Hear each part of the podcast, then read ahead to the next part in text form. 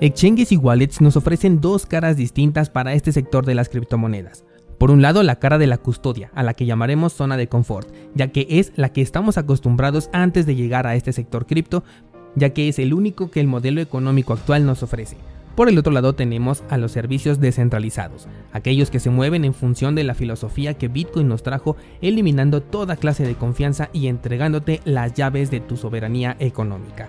Al principio es una tarea sencilla, pues lo único que necesitamos es dónde comprar, vender y guardar. Pero conforme te vas adentrando en este mundo cripto, te das cuenta de la gran cantidad de exchanges que son hackeados constantemente, de que hay personas perdiendo el control de sus criptomonedas dentro de carteras en hardware, de que hay servicios que se venden como casas de cambio pero cuyo verdadero negocio es la venta de información de sus propios usuarios y esto te hace pensar qué clase de servicios debes utilizar o la pregunta más común y equivocada de este sector, cuál es la mejor cartera o cuál es el mejor exchange para poder utilizar. Yo soy Daniel Vargas, fundador de cursosbitcoin.com y hoy te voy a enseñar a hacerte la pregunta correcta y sobre todo a encontrar la respuesta correcta. Esto es Bitcoin en español. Comenzamos.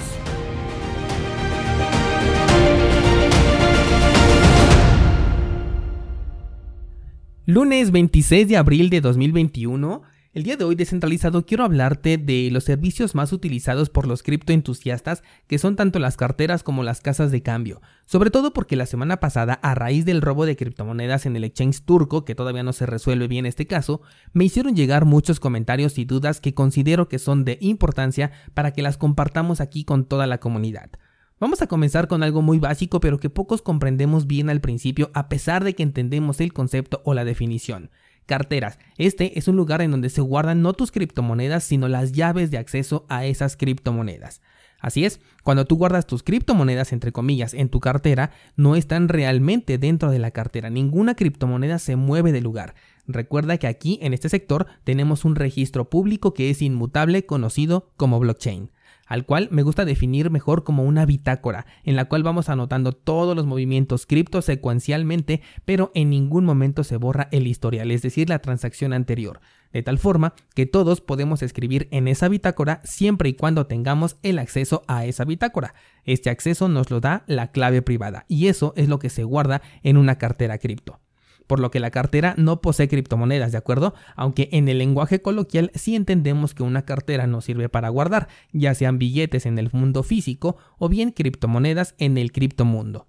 Lo más importante que entiendas de este concepto es que una cartera sirve para guardar. Y es muy importante sobre todo cuando pasamos al término de exchange o de casa de cambio, que tiene una función completamente distinta, pero hay muchas personas que lo utilizan para guardar, cosa que no es su función principal. El exchange o la casa de cambio es un mercado que abre las puertas a las personas para que puedan ofrecer sus activos a cambio de otros. Algunas casas de cambio aceptan dinero fiat y otras únicamente criptomonedas. Normalmente en los aeropuertos encuentras casas de cambio que permiten hacer intercambio de divisas para el país al que estás llegando. En estos lugares tú llegas y entregas una divisa para recibir otra, pero jamás le das a guardar tu dinero a la persona que está en esa casa de cambio porque sus servicios no son las de custodia sino la de intercambiar. Lo mismo deberíamos de comprender al momento de utilizar un exchange. Estas plataformas ofrecen el servicio de intercambio de criptomonedas y no de almacenamiento. En realidad no tienes una wallet exclusiva para guardar tus criptomonedas cuando lo dejas dentro de un exchange, sobre todo centralizado. Lo que sucede es que se depositan estas criptomonedas en una plataforma para poderlas intercambiar y si es que tú decides dejarlos ahí, no se toma como que lo estás guardando, sino más bien como que lo estás dejando a cuidado de otro. Como si llegaras a esta casa de cambio y le dijeras, allí te encargo mis criptomonedas y luego cuando venga y te las pida me las das, sin ningún respaldo, sin ningún documento, sin ninguna garantía de que esa promesa verbal únicamente va a ser cumplida. Y es que te explico, lo único que tienes en tu poder para decir que esas criptomonedas te pertenecen son tu usuario y tu contraseña. Muchas personas llegan a confiarse en que estas empresas como los exchanges cuentan con seguros contra hackeos, pero lo que no toman en cuenta es que en estos seguros los últimos beneficiados son los usuarios, es decir, que primero tienen que pagar los servicios administrativos para poder cobrar este seguro. Si se abre una carpeta de investigación, entonces esto consume recursos y esos recursos van a ser pagados con el dinero del seguro, así como también los empleados deben de seguir recibiendo sus honorarios por su labor y estas investigaciones pueden llegar a tardar años enteros. Y sí, tu dinero está asegurado, pero la entrega es en la forma en la que ellos quieran, en el momento en el que ellos quieran y solamente en caso de que después de consumidos todos los gastos que incurrieron para esta investigación exista un sobrante para satisfacer estos reembolsos. Además de que ese dinero se te puede entregar en dinero fiat y ya no en satoshis, por supuesto, o en la criptomoneda que tú tenías depositada. Y para ello, además, tendrías que presentar muchísima documentación personal para poder reclamar estos fondos, porque ahí sí ya no vale únicamente con tu usuario y contraseña, porque como fueron víctimas de un ataque, ahora te dirán que tienen que tomar medidas más drásticas para poder garantizar tu seguridad. De hecho, de esto de la documentación podría ocurrir en cualquier momento, incluso sin existir un hackeo previo. Muchas personas tienen sus criptomonedas dentro de casas de cambio y un día es posible que el exchange diga que no puedes realizar retiros a menos que compartas toda tu información y que además la respaldes con el envío de documentos oficiales, el famoso Know Your Customer. Los exchanges además son entidades que no son autónomas y esto también ya te lo he dicho en otras ocasiones. Todos los exchanges están obligados a responder ante los reguladores de cada país. De hecho, la semana pasada me comentaba un descentralizado que la adjudicación de criptomonedas por parte de un gobierno es algo impensable, pues solamente hace falta que recuerdes lo que hicieron en Estados Unidos con el oro, que incluso te multaban si poseías oro físico porque estaba prohibido que la gente tuviera oro en su poder, y todo lo tenían que entregar de manera obligatoria y te lo compraban al precio que ellos querían. Lo mismo podría suceder con las criptomonedas, sobre todo porque este es un activo que tú estás entregando por voluntad propia. En cualquier momento, un país podría declarar ilegales a las criptomonedas y suspender las actividades de una casa de cambio que se encuentre bajo el régimen de este país. Y probablemente no se van a quedar con tu dinero, sí te lo van a regresar, pero eso sería después de que tengas que entregar toda tu información personal, pases por este proceso de Know Your Customer y obviamente no te lo van a regresar en criptomonedas, sobre todo si las consideraron ilegales, sino que te lo van a comprar, te van a hacer una eh, liquidación forzosa, te van a dar dinero fiat e incluso los reguladores podrían manipular todo para que este reembolso se te haga en el momento en el que la cotización del criptomercado esté mucho más bajo. Tal como te acabo de platicar en el caso del oro, los reguladores podrían tomar el valor de Bitcoin al precio que ellos quieran darle porque se trata de una liquidación forzada y tú te quedas únicamente con dos opciones, o levantar una queja e irte a otro eh, proceso legal que podría tardar otro par de años, o simplemente aceptar las migajas del dinero que te puedan ofrecer. Esto aplica tanto para casas de cambio como para carteras siempre que sean centralizados. Ahora, esto no significa que no podamos utilizar estos servicios, al menos hablando de los exchanges, porque en términos de carteras ahí sí no existe ningún incentivo para poder utilizar una cartera que sea en línea, una cartera centralizada en lugar de una descentralizada, pero ya llegaremos a ese punto. Con las casas de cambio es otra historia. De hecho, muchos me escribieron preguntándome si Binance es inseguro, entonces ¿cuál exchange me recomiendas? Y ese no es el mensaje que quiero darte. Todo exchange representa altos riesgos si guardas allí tus criptomonedas, pero si utilizas un exchange para el caso de uso para el que fueron creados, es decir, para intercambiar, entonces son altamente eficientes. También si quieres realizar trading, por ejemplo, nunca te sugeriría que lo hagas en un exchange descentralizado, o al menos no por ahora, porque la liquidez es bastante baja en comparación con un exchange centralizado. Así que para saber qué exchange utilizar necesitas tomar en cuenta dos variables. La primera de ellas es que en ese exchange se tenga listada la criptomoneda o la paridad que tú quieres operar. Supongamos que tú quieres operar con una criptomoneda que acaba de salir y entonces no está listado en muchos exchanges, tú puedes decir, ah, yo quiero operar en Binance, pero simplemente si no tiene esta criptomoneda ahí, pues no la vas a poder utilizar. La segunda variable es la liquidez. Los exchanges de mayor liquidez son los que más medidas de seguridad tienen y aquí sí encontramos en primer lugar a Binance, tenemos también a OKX, tenemos Bitfinex, Bitrex, Kraken, BitHump, todos estos son exchanges de alto volumen de transacciones que son ideales y recomendables para hacer la actividad de trading siempre aceptando los riesgos que conllevan. Lo que yo sugiero es que si no tienes operaciones abiertas con las criptomonedas que tienes dentro de un exchange, entonces saques ese dinero y lo mandes a una cartera. ¿Por qué? Porque lo que estás haciendo es guardar en una plataforma que sirve para intercambiar. Entonces a cada uno de los servicios dale el uso para el que fueron creados. Ahora, pasando a las carteras, aquí tenemos carteras en hardware, en software, en línea y aquellas que están en un material como por ejemplo papel o metal. Definitivamente no existe ningún incentivo para guardar tus criptomonedas en carteras en línea, no tienen ningún beneficio y por el contrario lo que sí haces es perder todos los beneficios que te otorgan las criptomonedas al utilizar un servicio en línea.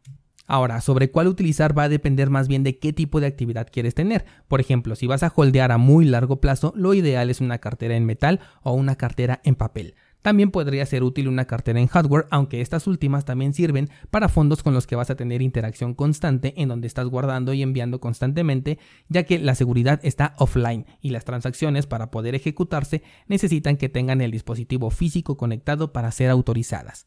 Por último tenemos las carteras en software. Estas carteras las considero como soluciones temporales. Ojo aquí, porque si se trata de una cartera centralizada en software, entonces queda 100% descartada. Jamás la utilizaría para nada. Pero si es una cartera que te permite tener el control de tus criptomonedas, entonces aquí sí puedes guardar aquellos montos de los que vas a disponer en el corto plazo, tal vez el mismo día o por lo mucho una semana, incluso podría ser durante el mes que está en curso. Pero si ya son fondos que van a estar más de un mes en tu cartera, entonces creo que es mejor pasar a una cartera en hardware que esté desconectada de internet y de esta manera incrementas tu seguridad ya que las carteras en software tienen una gran variedad de vulnerabilidades. Por ejemplo, hackeos por exposición a redes gratuitas de conexión a Internet, instalación de aplicaciones maliciosas en tu dispositivo móvil, robo del dispositivo móvil, entre muchos otros. Esto incrementa el riesgo de perder tus criptomonedas.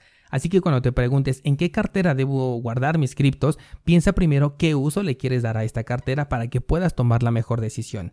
E incluso si nos vamos un nivel más abajo, cuando tú ya decidas, por ejemplo, que necesitas una cartera en software, ahora te vas a enfrentar a la decisión de cuál es la mejor cartera en software. Y de nuevo, no existe este término de cuál es la mejor, sino que tienes que buscar la que mejor se adecue a tus necesidades.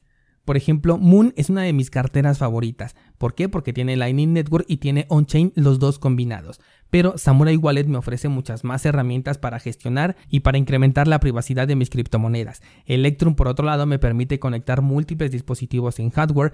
Blue Wallet me permite utilizar Lightning Network y correr mi propio nodo por lo que lo más lógico es utilizar diversos servicios para cubrir diferentes necesidades.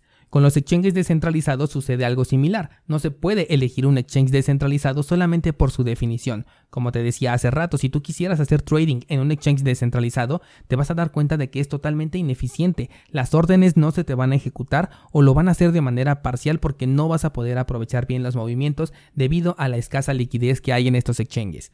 Entonces, un servicio de estos que es descentralizado sirve para intercambiar criptomonedas de manera anónima y a precio de mercado. Incluso, bien utilizados estos servicios te sirven para eliminar el rastreo de tus criptomonedas. Otros exchanges ofrecen la oportunidad de comprar criptomonedas con dinero fiat, algunos con una transacción directamente ligada a tu información personal, como por ejemplo Coinbase, Binance o Bitso, y otros lo permiten a través de una plataforma en donde las personas pueden ya sea publicar o bien tomar ofertas de intercambio en donde la transacción se realiza de manera peer-to-peer, es decir, que solamente existen dos personas involucradas que conocen los datos personales de su contraparte y esto ya es por temas de seguridad, por lo que se trata de una transacción seudónima, pero bastante efectiva porque no liga tu identidad al sector cripto, al menos con esta compra. Te voy a listar a continuación algunos ejemplos para que los puedas considerar de cada uno de estos servicios y ya después te toca a ti ver si satisfacen las necesidades que tú tienes con tus criptomonedas. Por el lado de exchanges centralizados tenemos por ejemplo a Binance, Bitfinex, Bittrex, OKX y también a Kraken. De hecho también podríamos incluir en esta lista a Bitso para usuarios mexicanos, brasileños y argentinos. Para exchanges descentralizados, el único que me atrevo a recomendar es Waves porque es el que más he utilizado y mejor me ha servido. Ahora, si hablamos de exchanges anónimos o de los que son peer-to-peer, tenemos opciones como Hodul Hodul, BISC o también el exchange que tienes dentro de cursosbitcoin.com. Ese exchange también es anónimo y bastante útil para hacer intercambios entre criptomonedas. Pasando a las carteras, aquí tenemos un poco más de variedad. Comenzamos con las carteras de papel o las de metal. Aquí va a ser indiferente cuál elijas mientras seas tú quien crea y resguarda las semillas de recuperación y obviamente que realices este proceso de la manera correcta. Tienes un curso de cómo hacer carteras de papel en cursosbitcoin.com diagonal papel. Aquí las personas que han perdido sus criptomonedas dentro de este tipo de carteras en papel o en metal es porque no hacen de manera adecuada los pasos de creación y exponen la seguridad de su propio dinero.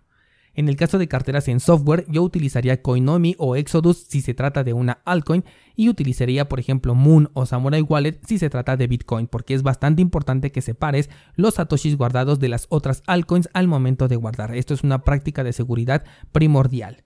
Ahora, si hablamos de carteras de Lightning Network, nuevamente aparecería Moon en esta categoría. También tenemos a Blue Wallet o a Zap.